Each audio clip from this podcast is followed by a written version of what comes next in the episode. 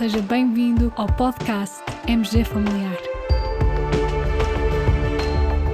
Um podcast sobre temas pertinentes que nos fazem refletir e frequentemente com implicações para a prática clínica. E damos as boas-vindas ao nosso anfitrião, professor Carlos Martins.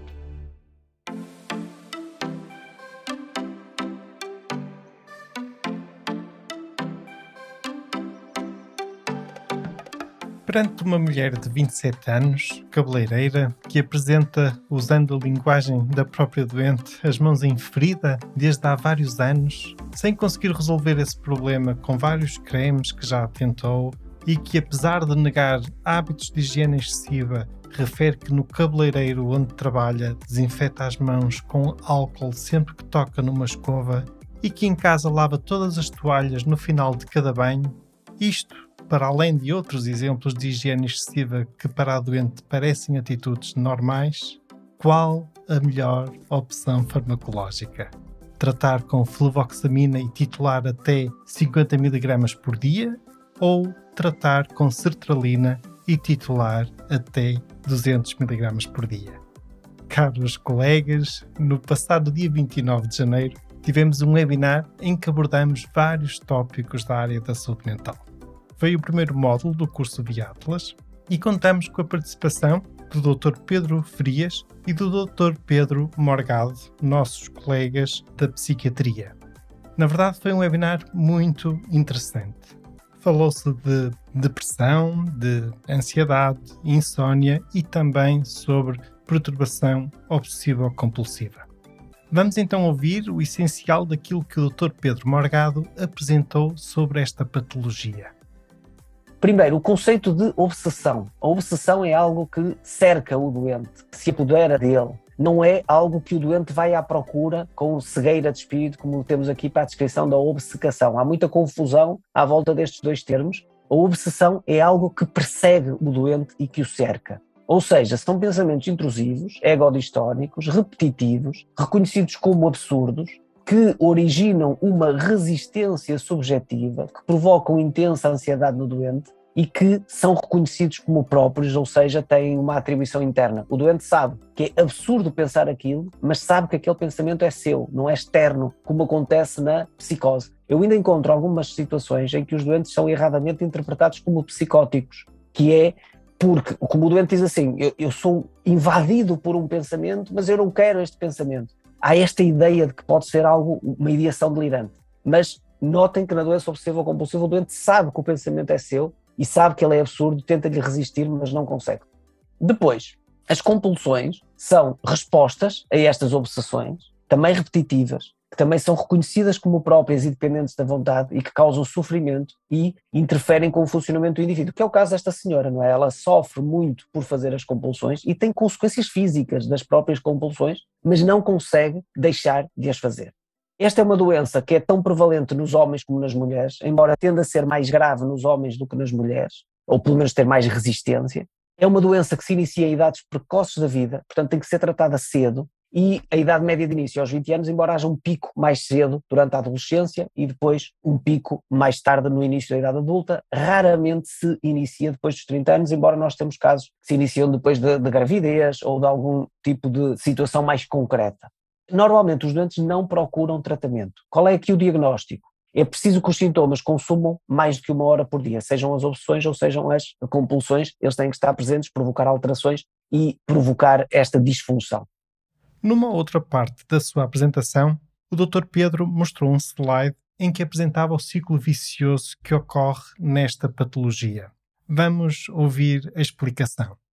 Os doentes experienciam as obsessões, estas obsessões provocam enorme ansiedade, levam o doente a fazer compulsões, que provocam um alívio temporário da ansiedade, mas que gera mais obsessões. E, portanto, o tratamento passa por isto para não cometermos erros na prática clínica. Antidepressivos, que reduzem a ansiedade e as obsessões, e a psicoterapia, que ajuda o doente a resistir às compulsões. Não digam aos doentes para pedirem alguém para fazer a compulsão por eles. Por exemplo, dizer a esta senhora: olha, mas então e se for o seu marido a, em casa limpar as coisas?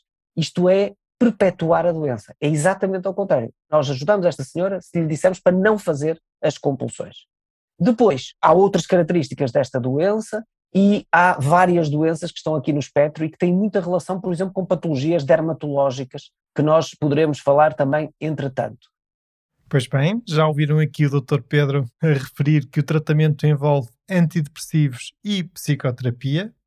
E então, querem ouvir a solução do nosso quiz deste episódio? Vamos a isso?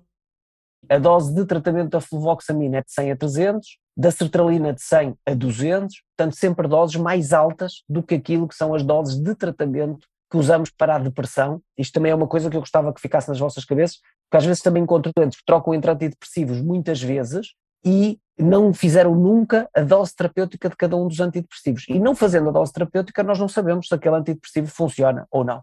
E depois os tricíclicos, nomeadamente a clomipramina, como tratamentos de segunda linha. E esta é uma das mensagens mais importantes deste episódio. As doses de antidepressivos recomendadas para tratamento da perturbação obsessiva-compulsiva devem ser significativamente superiores àquelas que usamos habitualmente para tratamento da depressão. E é por isso que a resposta correta ao nosso quiz era sertralina em titulação até 200 mg por dia e não a fluvoxamina até 50 mg por dia, pois essa seria uma dose subterapêutica. Juntamente com este episódio, partilhamos um link onde podem rever este webinar na íntegra e onde disponibilizamos também a apresentação. E aí, a respeito da perturbação obsessiva-compulsiva, destaco os slides 59 e 62. Nesses slides podeis encontrar uns quadros resumo muito práticos das várias alternativas terapêuticas. Como puderam ver por esta pequena amostra, os nossos webinars têm sido mesmo muito interessantes. Pelo que aproveito para vos convidar para os nossos cursos.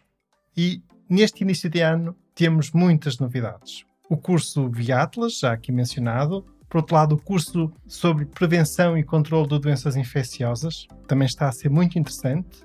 Vamos dar início ao curso Lung Academy sobre patologia respiratória e vamos ter também o curso Diabetes Mais.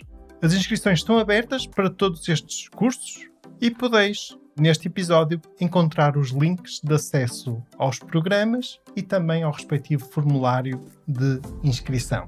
Caros colegas, muito obrigado pela vossa companhia. Fiquem bem, continuem bem. Até ao próximo episódio. Obrigado.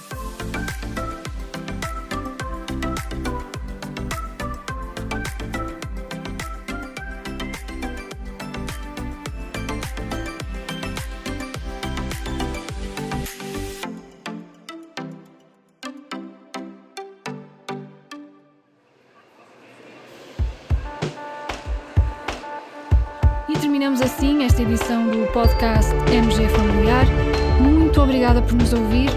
Se desejar completar a sua leitura, muitos dos conteúdos abordados neste podcast estão disponíveis em www.mgfamiliar.net.